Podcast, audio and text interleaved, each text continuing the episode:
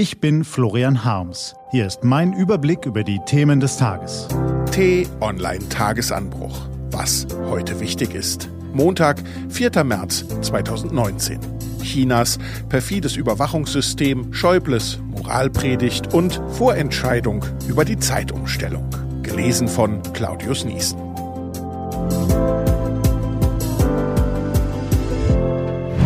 Was war? Schäubles Moralpredigt. Allseits akzeptierte Autoritäten sind heutzutage selten geworden. Der Papst, Franz Beckenbauer oder die Kanzlerin fallen diesbezüglich aus. Willy Brandt, Hajo Kuhlenkampf und Fritz Walter haben den Aufenthaltsort leider gewechselt. Bleibt Wolfgang Schäuble. Als aktiver Parteipolitiker verstrickte auch er sich in manch halbseidenes Geschäft, aber als Bundestagspräsident hat er den moralischen Kompass qua Amt auf dem Schreibtisch stehen. Und er weiß ihm Geltung zu verschaffen. Jüngstes Beispiel ist seine Tirade gegen den zur Schau gestellten Reichtum. Ich verstehe nicht, dass einige besonders erfolgreiche Menschen eines nicht begreifen. Mit der Art, wie sie öffentlich wahrgenommen werden, senden sie fatale Signale aus und werden ihrer Verantwortung damit nicht gerecht lässt sich Schäuble von den Zeitungen der Funke Mediengruppe zitieren. Auch für Franck Ribéry hat der Bundestagspräsident eine Watsche übrig. Auch Fußballer sollten mehr darauf achten, welche Wirkung ihr Verhalten in der Öffentlichkeit hat. Warum muss man Bilder davon verbreiten, ein mit Blattgold überzogenes Steak zu essen? Gut gebrüllt, Löwe. Wer mag da widersprechen? Vielleicht allenfalls jemand, der sich fragt, warum Politiker wie Herr Schäuble Krisenbanken mit Milliarden retteten und anschließend zuguckten, wie diese weiter fröhlich Millionenboni verteilten. Chinas perfides Überwachungssystem. Vertrauen ist gut, Kontrolle ist besser. Seit Jahrzehnten beherzigen autoritäre und totalitäre Systeme jedweder Couleur Lenins berühmt-berüchtigten Ratschlag. Aber sie alle schrumpfen zu Zwergen im Vergleich zu dem totalen Überwachungssystem, das die Diktatoren in Peking nun mit Hilfe digitaler Technologien errichten.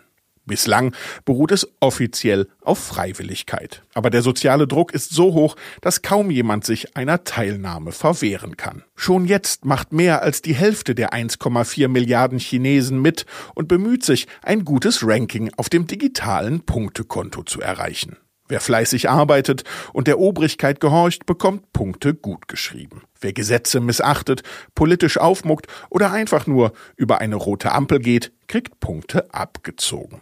Und wer studieren, im Beruf aufsteigen oder sonstige Privilegien genießen will, braucht, genau, ein gut gefülltes Punktekonto. Und was macht der Staat mit den gesammelten Daten? Er benutzt sie, um aus seinen Untertanen die besonders Willfährigen für höhere Aufgaben in den Behörden und der Staatswirtschaft auszuwählen und um Unliebsame zu bestrafen. Kurz vor dem am Dienstag beginnenden Volkskongress ist nun bekannt geworden, dass die Staatsführung im vergangenen Jahr in mehr als 20 Millionen Fällen Menschen verboten hat, mit dem Zug oder dem Flugzeug zu reisen. Grund?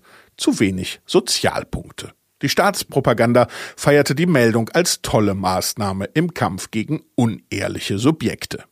Bemerkenswert sind dabei die Reaktionen hierzulande, wenn man über das chinesische Überwachungssystem berichtet. Betroffenheit ist zu hören, sicher, aber auch Abgebrühtheit. Naja, heißt es dann, die amerikanische NSA schnüffle doch auch überall herum und haben nicht Facebook, Google und Amazon eh alle unsere Online-Daten längst abgesaugt? Alles richtig. Aber was in China passiert, ist etwas anderes. Es ist der Versuch, den kompletten Lebenswandel bis in den letzten privaten Winkel zu kontrollieren und im Sinne der politischen Machthaber zu steuern. Ab dem Jahr 2020 soll das Sozialpunktesystem verpflichtend für alle Chinesen sein. Naja, mögen Sie jetzt vielleicht denken, China ist weit weg. Schon, aber die Chinesen sind Meister darin, ihre Technologien gewinnbringend global zu vermarkten. Einige asiatische, arabische und afrikanische Staaten sollen bereits Interesse bekundet haben, das Überwachungssystem zu importieren. Angesichts der wachsenden Macht Chinas ist es ziemlich wahrscheinlich, dass in einigen Jahren auch in anderen Ländern Sozialpunkte verteilt werden. Kommt die totale digitale Überwachung also irgendwann auch nach Europa? Vielleicht zunächst in Staaten mit autokratischen Tendenzen wie Ungarn, später auch andernorts? Heute mag uns der Gedanke lächerlich vorkommen, aber das Lachen könnte uns bald im Halse stecken bleiben. Deshalb gilt, wer nicht überwacht werden will, sollte jetzt wachsam sein und laut und deutlich für den Schutz seiner Daten eintreten. Was steht an? Die T-Online-Redaktion blickt für Sie heute unter anderem auf diese Themen. Der Verkehrsausschuss des Europaparlaments stimmt heute über das Ende der Zeitumstellung ab. Und das Leibniz-Institut für Wirtschaftsforschung stellt seine Bilanz Vereintes Land drei Jahrzehnte nach dem Mauerfall vor. Diese und andere Nachrichten, Analysen, Interviews und Kolumnen gibt's den ganzen Tag auf t-online.de. Das war der T-Online-Tagesanbruch vom 4. März 2019. Produziert vom Online-Radio- und Podcast-Anbieter Detektor FM. Wenn Sie uns auf iTunes hören, lassen Sie uns doch eine Bewertung da. Vielen Dank.